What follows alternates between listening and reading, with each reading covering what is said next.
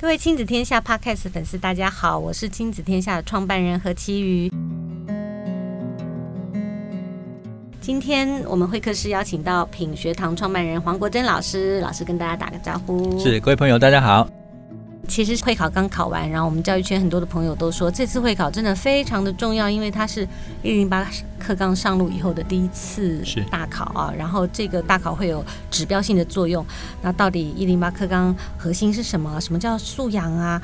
那呃，到底这一块跟呃考试跟教学的这个联动到底是什么样子哈？那其实呃考过这个大考就知道。那我以前啊，常常就劝一些家里有国中生很焦虑的这个。爸爸妈妈，我都会劝他们说：“诶，如果他们真的想要对自己孩子的学习有一些……”呃，预备或者是想要知道那个方向是什么？如果你很重视升学这一块的话，嗯，那我会建议，其实所有的家长都应该去考一次会考。对，因为考一次会考之后，你的人生会有很大的转变 跟启发哈。对，因为呃，你会发现这几年来的会考考题都非常的强调阅读理解的能力。是，这是为什么我今天一定要请黄老师来？因为我在写这个，我这次为了这次的 podcast，我把呃整个会考的题目整个看了一次。我已经呃国中毕业三十年有余了吧，所以我如果还能够答题，嗯，那其实靠的是我们呃一般逻阅读的基础能力哈，理解的能力或者一些 common sense 跟呃逻辑判读等等哈。那我在一边考试的时候，我就一边想到呃黄老师真是非常有远见，因为他创办了一个杂志，就叫阅读理解。我在写写题目的时候，一直想说哇，如果我是那个哈，我就要劝所有的家长，就是最看重未来整个教育的核心最。看中的就这四个字，就订阅阅读理解杂志。其实可惜现在那个年龄段比较大，但就是非常非常重要这一块的呃了解还有学习非常非常重要。所以我我想今天特别请黄老师来跟大家讲一下，我们从会考题目来看，什么叫做素养导向的学习哈，跟呃理解这一块。那我先请黄老师。好，OK，大概两年前开始吧，当一零八课纲落实的时程表被大家。啊、呃，了解了之后，那很多家长就很焦虑了。嗯、那今年其实是家长最焦虑的一年了，因为真的开始上路，开始考了哦。呃，与其我们现在要讨论这次的评量，那我觉得所有的评量都是要检核学生有没有在学校达到这个课程应该养成的能力，嗯，它来当做是一个呃鉴别。对，好，所以。与其谈评量，我们先来谈到底这个新课纲要学生拥有什么能力，成为一个什么样的孩子。嗯，那我们回到新课纲来看的话，他希望我们的孩子将来变成是一个有能力发现问题、解决问题的终身学习者。嗯，这是新课纲里面的学生图像。嗯，那我觉得这个目标是定得很清楚，也很好，因为。终极，我们人一生其实就不断的面对问题、解决问题，而且这个过程是一个不断学习的过程。对，所以这个是非常清楚和重要的哦。嗯，好，那接下来课纲里面讲另外一件事情，就是我们在课堂上面的课程设计跟学生在呃教学上的引导呢，都要以终为始。嗯，那以终为始这四个字呢，就定掉了整个在教学现场上面教学的基础。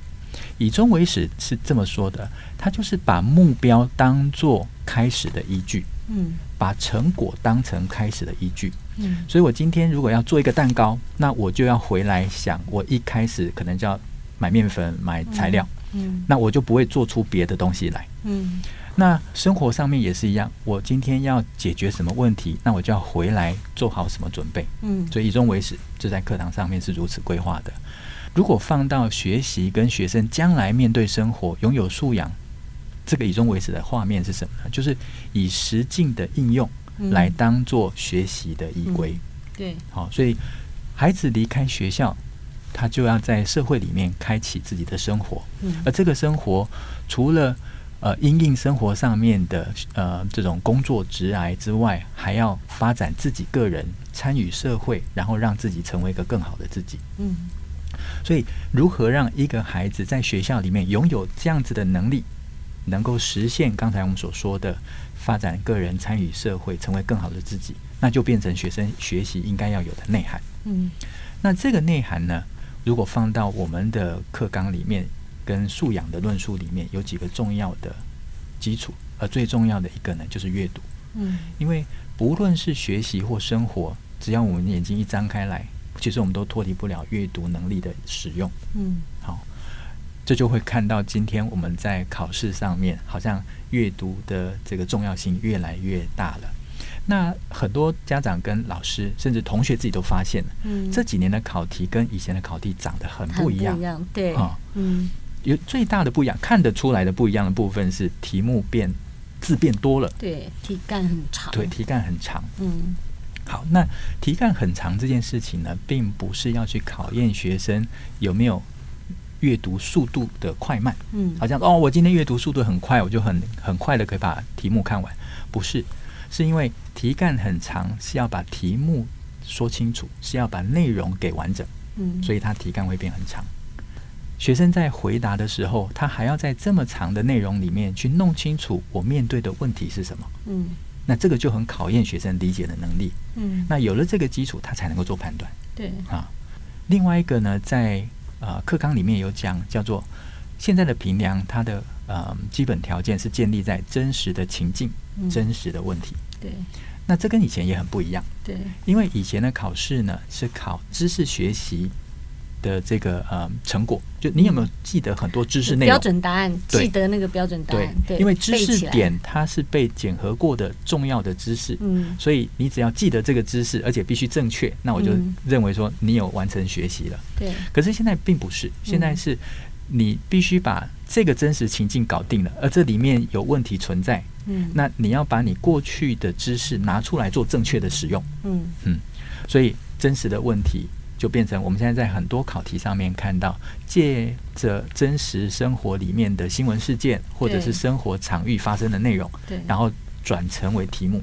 对，其实都是因为课纲里面的需要，题目会做这么大的改变。所以，像在写题目的时候，我我常常都觉得说，哎，其实呃这几年题目会考大考型的题目，真的呃。也也算是与时俱进了哈，因为他会有学生非常常常遇到的情景，譬如说你在饮料店买饮料啊，他要促销啊，小杯你是带带环保杯来可以扣五块，然后你怎样可以扣两块？那到底怎么怎么样才是最划算的呢？哈，或者是说，哎，其实像呃，在国文的考题里，以前我们对于呃国文这个概念，这科目的概念很很很。大的幅度是那种选文概念，不论是什么经典的文学啊，这个文言文啊，哈，这种选文概念的这种理解或者是知识点的记忆。可是现在，譬如说你在国文考题里面，你会看到说，哎，有一段关于各资法的说明，是 那他其实是希望你去理解这个你在生活上现在这个文明社会里面那么多复杂的新的这种资讯，你是不是能够充分理解这资讯里面的核心意义是什么？是，所以在这几年的考。题里面，我们看到蛮大幅度的呃连接，你真实情境里面。就像老师刚刚讲的，就是我们要在真实的回回去看那个终点目标哈，希望培育一个孩子未来可以在这个真实社会的运作里面发现问题跟解决问题。他必须理解这个社会运作背后的一些逻辑跟架构，还有他所呃在沟通的过程里面呈现出来的资讯哈。那这个部分，我觉得在大考考题里面是其实是看得蛮清楚的。对，包含这次题目，我想很多呃跟媒体试读啊、阅读是呃是，他还有海归跟那个对海海。呃，假新闻怎么怎么判读啊？哈，或者是说很多的图文图表题都跟你其实，譬如说你在机场看到的讯息，或者你在呃呃常常买票买票上上网路的时候会看到的各种说明都很有关系。对，这个哈，其实，在课纲里面，因为他要孩子将来。是有能力去面对真实的生活，嗯，所以在语文课程上面是看见改变幅度最清楚的。对，好，像刚才执行长所说的，以前我们在阅读，的确，我们阅读的场域都是范文或者是选文的条件。嗯，那这里面它反映的是说，我们在这些选文里面，对于比较。基础的，甚至比较层次高的语文能力的培养，嗯，但是在这些选文里面有另外一个目的是对我们自身文化的理解，嗯，再进一步来看这些选文的作者，他在某些人格特质上面都是一种典范，嗯，所以他又有人格跟生命教育放在里面，嗯，所以以前的选文其实它的光谱是比较窄的，嗯，放在这几个面向上，可是阅读它的应用层面是很广的，嗯。文学的阅读是阅读的一个领域，嗯，但是有另外的阅读，生活的资讯、判读的媒体的，它也是阅读。嗯，只是现在把生活里面更广的阅读情境呢放回来到学校的教学里面。对，这其实给老师是很大的挑战。嗯，其实我们应该去体谅老师在现在教学上面的辛苦，因为以前老师在培养的过程里面，绝大部分还是放在我们共同学习的那个经验上，它是一个范文的学习、范文的教学。嗯，呃，可是。等到这个老师面对的教育改革、新课纲落实，老师也必须把自己的能力再扩大，嗯，然后能够去面对更复杂的阅读文本，嗯，好，那这个过程老师很努力，应该我们多支持老师在现场所做的改变，嗯、那这个整体性的改变才会发生。对，像刚刚讲到说那个国语文的这个题目上哈、嗯，我觉得在我们以前那个年代，呃，考很多解释有没有？啊、呃，对，注释，注释，然后错一个字就算错，对对对，那在。学校里面也要默写啊，然后可是你看现在的题目，只要是文言文的部分，嗯、比较难理解的语词，他会给你解释、嗯，对，他会给你注释，因为他不是要考你嗯。那个注释，他是要考你对这个这个这个这一段选文。如果他是选呃考那个文言文的话，他、嗯、是想要测试你对这个上下文脉络的一个理解，是他大约大约要陈述一个什么样的意思？是，对，没有错。因为它里面有，我记得有一个词，他讲到啊、嗯，就是有一个休息室的那个概念，那那一段。然后他其实你要判断，不是从他所指出来的这句话去做判断，而是这个前后文的对应关系去做判断，是脉络。他其实要理解的是脉络。所以这跟我们过去在语文，即使是呃这种呃文言文上面，也是非常的不一样。已经大概是第七年了吧？如果我们现在回来看呃国文考卷上面。已经有连续七年没有任何一个题目是从课本里面出来的。对，因为就考纲不考本，是一零八课纲这个呃时代之后，真的非常重要的这个事情。其实考纲不考本已经很多年，但是家长不相信。对，所以很多家长在国中，或者是说很多老师或者所谓的所谓很重视升学的明星学校们，嗯、会让老师呢去做各个版本教科书的统整。可是其实是没有必要的。嗯、你其实只要所谓考纲不考本，还是归结在那个核心能力。对。那他他其实并不会在任何一个课本里面是选出他要的考题，是他只是在这个课纲所需要 highlight 的这个能力上，有不同的选文来，或者是不同的题目来完成对这个任务。对，变呃呃，现在的考试会比较像说，学生如果你有素养，我拿不同的文章也可以看得懂，对对，哦，是这个概念。以前以前我们考试会这样子，诶，考出范围了，老师这篇考卷上面这篇文章你没教过。嗯，所以这个概念会让学生只固着在老师有教过的文章，对，他的学习只放在老师有教过的文章。对，可是现在老师在教学现场做一个很大的改变，是说我要教给的当然是对这篇重要作重要的作品有理解，但是理解的过程，他也同时养成能力。对，而这个能力形成一种学习迁移。所以我这十篇文章教完了，同学会带着阅读这十篇文章理解的经验跟能力条件呢，去读他这一辈子后面。陆陆续续要读的内容，嗯，那就是一个学习迁移。嗯，这其实这个就像我刚刚一开始讲的，就是我已经毕业，国中毕业三十年了，那所有所有国中学的东西我没有忘光，对，忘光了，没有一个事情记得。但是为什么我还可以答题？其实是呃，基于刚刚讲的一件事情，就是我们所学习到的那个。透过阅读来理解这个脉络、资讯的截取或者判读的能力，这个能力是跟着我的。是，但是我可能已经忘了很多的注释，忘了很多的基本的公式或者是原理。对。那现在的考试，让我们拥有这样的能力人回去考试，会觉得，哎，我可以应付，我了解，那就代表说，他其实看重的不是那个，呃，那个知识点，对，好的，你的记忆或者是你经手的部分，嗯、而是看重的是那个你在以后也能够运用。对，在生活情境里运用出来的能力，带入生活的，带入生活的，对，离开学校还能够带入生活的能力。嗯，不过，呃，我的观察，我不知道执行长是不是也同样观察到同样的事情哦，嗯、就是有很多家长其实有一种焦虑，对，就好像有了素养，那以前的知识学习就变得不重要了嘛。对，我觉得这件事情是一个过度诠释的结果哈、嗯，或者是一种滑坡理论的谬误哦，就是。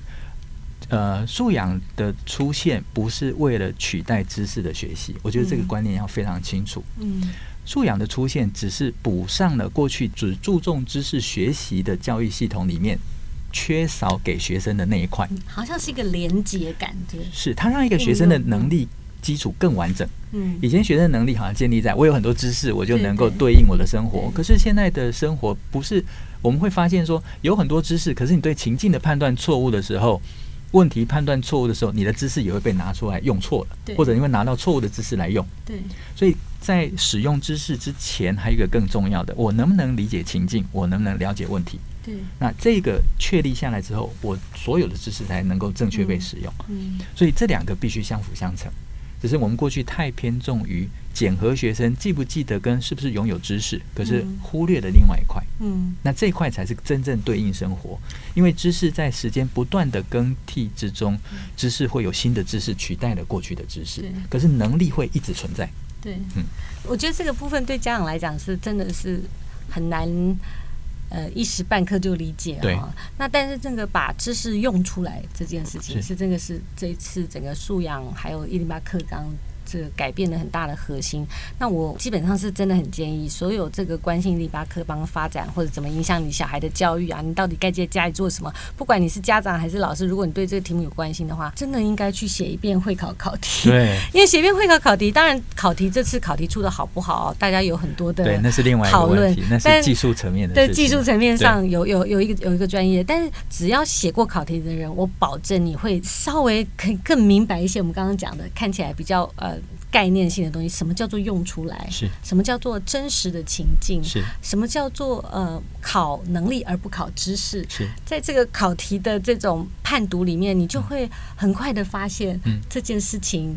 跟你跟你孩子教育的关系，对，那所以我想国珍老师应该最后也会要提醒我们，就是大家最关心的一件事，就是那如果现在的趋势都往这里发展哈、嗯。哦，那在家庭里或者在学校里面，那重视教育的父母到底应该怎么样做一点预备？嗯，好，我们简单的收敛一下这次考试哈，我们所看到的趋势，嗯、第一个是生活化，对，哦，因为生活才能够把知识跟呃能力连接在一起。所以生活化是一个必然的。嗯。那另外一个常文化，常文化就如刚才所说的，不是要考学生读多快，对，而是给学生完整的讯息，对。好，另外一个呢是应用，嗯，应用化，用出来，对，用出来就是把这个能力跟知识用出来，嗯，哦，所以它一定有一个带有问题的情境，在题目上面，嗯，好。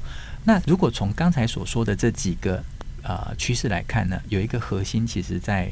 隐藏在里面，嗯，其实就是生活，嗯，生活也回应了课纲上面最核心的目标，让孩子有能力进入生活里面去创造他自己，嗯，所以我们在阅读上面呢，跟过去要很呃有一些地方稍微做调整哈，就是我们让孩子的阅读光谱能够扩大，嗯。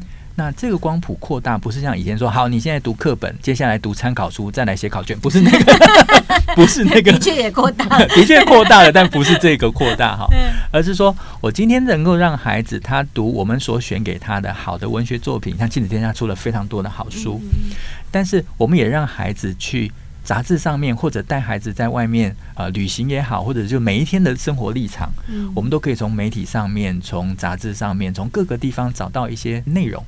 然后也鼓励孩子，就算他自己主动去找一些内容看，也不要说你干嘛看这个。对，我们应该反过来是说，诶，你看的是什么？你告诉我你在看的是什么？对，不要忽略这种小小的对话，因为当你问说你在看什么，那你把你在看的东西说给我听的时候，孩子正在用一个非常复杂的头脑跟思维，把他看到的东西讲给你听。嗯，如果今天孩子只告诉你说，啊，还好啦，反正就是一只狗的事情。嗯，哦，那表示说孩子他在整个表达上面没有办法做完整的表达，他只能做一个简述的方式。嗯，那如果今天孩子能够说啊，这个故事很有趣，很有趣，已经是个同整后的结果了。嗯，你就说有趣在哪里？那他就会讲说这个狗发生了什么事情，它主人有什么反应，最后事情很好笑。嗯，那这个孩子他就已经开始有能力做。广泛理解、发展解释、同整解释、形式评鉴，因为好笑是一个评鉴的结果，那就是一个极复杂的心智活动。嗯，那这个年龄层其实很小就可以有了，小学一年级其实就可以做了，小学呃甚至大班他就可以在谈话里面，嗯，生活的这种刺激多的孩子也能够做这样的事情哈。嗯，所以这个都是我们生活里面第一个就是扩大孩子阅读的光谱。嗯，第二个呢是跟孩子讨论。嗯，而且最好的方式呢，不是你解释给他听，而是那你解释给爸爸听。嗯，我们在孩子面前其实是一个崇高而巨大的存在。嗯，好，我们理知道是理所当然。嗯，但是我们其实要帮孩子知道。嗯，那试着让他去解释，虽然那个答案可能。不完整，或许那个答案是可爱的、好笑的，嗯，可是还是提醒各位，就是他在回答的过程里面，头脑正在进行复杂的思考，嗯，而这个思考呢，正是孩子在未来的学习历程中加深加广精熟的能力，嗯，所以素养不是孩子长大才给他，嗯，其实孩子先天就带着现在素养最核心的条件，嗯，例如说看、想、推论。观察这些其实都是在理呃阅读跟理解的过程里面，认知的过程里面基本就有了，而是我们给予了环境，让这些能力加深加广精熟。嗯，好，所以我们提供这样的机会。那如果孩子年纪大一点的话呢，我们带孩子啊去做一种主题式的阅读。嗯，那这个主题式的阅读呢，它会形成一种跨领域的状况哈，就是说最近。啊、呃，我们可以跟孩子生活，反正每一天都看到这个新闻，就是这个呃武武汉肺炎的疫情。对，好，嗯，很好的素养题，对，很好，很好素养。对，那你就可以问孩子，就如果年纪大一点的话，说，哎，那武汉疫情的话，你觉得现在的防疫做的怎么样？嗯，那他如果说很棒啊，那请那为你认为很棒在哪里？嗯，好，那如果怎么样做会更棒，就让他去、嗯、去去去说。嗯，那。你也可以在啊、呃、有机会的时候跟他讲说，哎，可是我看到另外一个东西，他是怎么怎么讲的？嗯，哦，那这个讨论会可能会引发孩子多一点好奇，要去找这份资料，甚至你就影印出来给他看。嗯，孩子其实他在整个嗯跨领域的阅读的时候，就会在这种讨论里面找到不同的面向，对，他会找到不同的面向，就形成了跨领域。嗯、所以教学现场，我认为有一件事情是我们家长其实可以。理清楚的哈，先理清楚。也就是说，学校里面现在好像一直在找跨领域的文本，试着要带孩子做跨领域的阅读。但是跨领域的不应该是文本，其实跨领域的应该是阅读者的能力。嗯，这才能够把一个文本做跨领域的展开。对。但是这些都不是长大了才有，这些都是小的时候就可以开始培养孩子的。嗯，其实我们这个我顺便要置入一下我们的产品。其实我们在几年前，呃，应该是呃五年前就开始做这个晨读十分钟的选文系列。那国珍老师也跟我们做过很多次的合作。其实当时就有一个想法，就是说现在孩子们的这个阅读哈，其实也。呃，相对来讲，领域比较狭隘。比如说，我们比较呃偏向故事类或文学类的文本。嗯嗯、可是，其实阅读的素材是那种类型跟跟文章的这种嗯。呃比如说说明文类哈，其实它是可以非常多元的。是，所以在晨读十分钟这个系列里面，我们每一次的选文就是一个文章的策展。就像刚刚老师讲的，我们有做过，譬如说呃科学类、科普类的选文，或者说我们有幽默文选，有一些小孩很喜欢看的这样的这种幽默的素材，或者是我们也做，譬如主题性，譬如说老师有做过跟呃可能跟环保或者跟。公平正义，或者是不同的讨论，不同主题性的讨论，那它不一定是执着在这种文学或故事类文本。那扩大，就像刚刚老师讲的，其实扩大这种阅读的领域范围，好，扩大不同的类型或者题材，这个事情真的对呃孩子未来在培养这种跨域的能力有非常大的帮助。那这个是我觉得家庭里哈，培养一个啊。比较开放的阅读环境是好，还有阅读素材是蛮重要，也是家庭可以做的一件事。对，嗯。那另外一个我自己也呃深有所感，是我小孩小的时候常常就是卡在那个阅读心得的写作。那我后来一直想说，大家到底在卡什么？我我在呃了解这个阅读学习的脉络之后，稍微有一点明白，也是刚刚呼应老师讲的一个主题哦，就是说。我们在阅读的整个阶段历程里面，哈，现在的阅读心得常常就是马上就是问说，你看了这本书以后，学校的学习单就是说，那你的心得是什么？嗯，我们其实你知道，很多小小孩他还没办法讲出他看了什么，是，他 他就要现在讲说你的心得是什么？那他他只会讲说，嗯，很好看。对，尤其男生，你知道，那个整个这种阅读落后的这种。男性 男孩们，当 他去到阅读阅读的这个作业相关的那个时候，就呃，他他还没能清楚表达是什么有什么，嗯、他就要开始说你觉得怎样？你的观点是什么？其实，在阅读学习里面，他是很跳接的。对，他是跳接的。对，所以呃，如果家里有小小孩的话，嗯、其实在这个阅读的学习或者练习上，嗯、应该先从就像刚刚老师讲的，先从是什么，你读了什么？对，主角是谁？他怎么样？对。把它分清楚，那个 fact 事实跟 opinion，fact 跟 opinion，小学三年级就在教这个。国外的小朋友在他们的阅读的学习里面，小学三年级哦，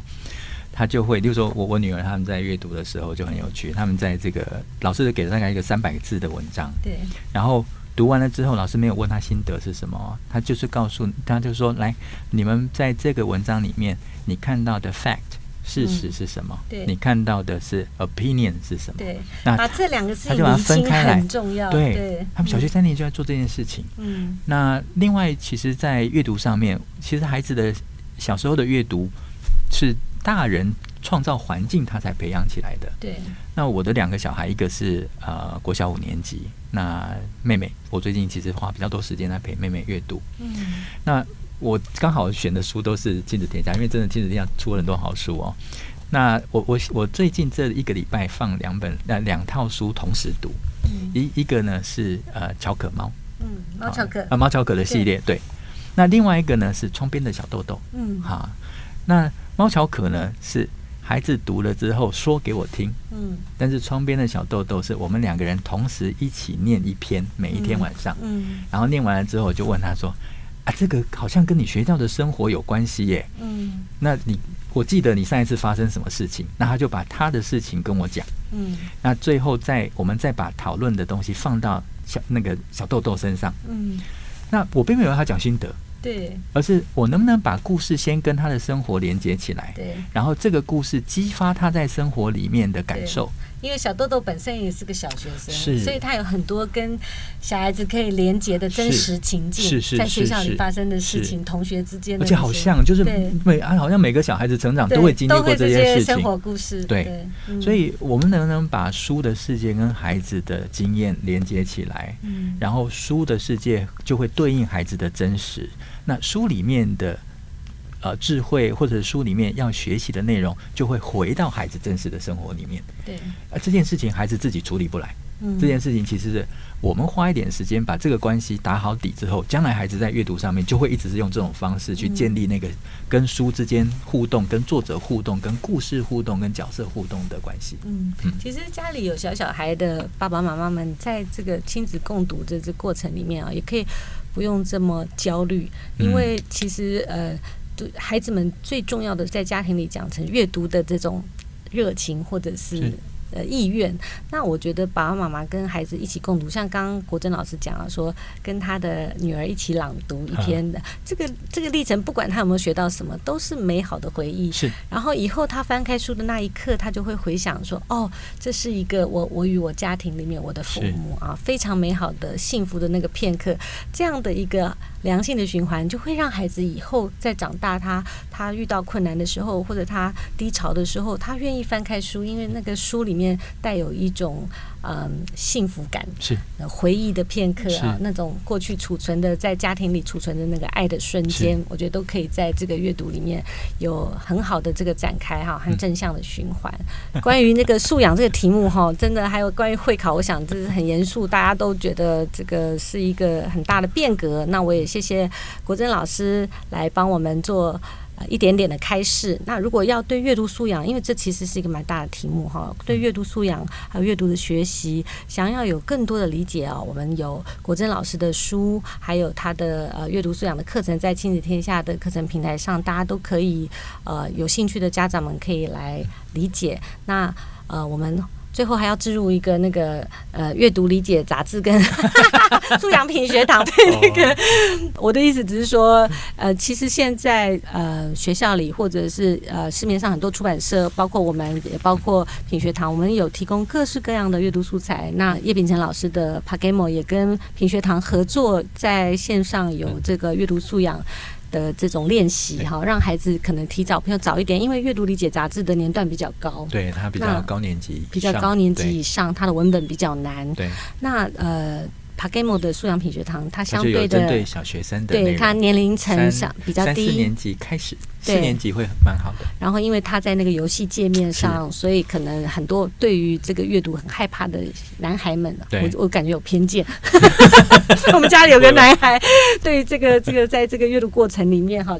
比较有卡关的学生们，其实透过呃 PaGamO 的那个跟素养品学堂的这个合作，也许可以开启一个他对阅读素养的一个呃主动练习的一个意愿。嗯嗯嗯嗯、那当然，亲子天下有各式各样的阅读素材啊，然后我们也持续的很关注孩子们在这个阅读学习上这些素材多元素材的供应。嗯、那这个也呃希望各位爸爸妈妈们呢，如果有需要的话，那也可以常常到今天下来了解现在。很多新的新书跟好书的这个呃发展上市，那今天我们的节目就告一段落。然后，如果你觉得我们的分享有帮助的话，呃，请大家下载收听我们亲子天下的 Podcast，或者是订阅我们亲子天下的 YouTube 频道啊，然后各种粉丝团啊，随时接收到各式各样，嗯、呃，希望能够帮助到各位家长、老师们的有益的讯息。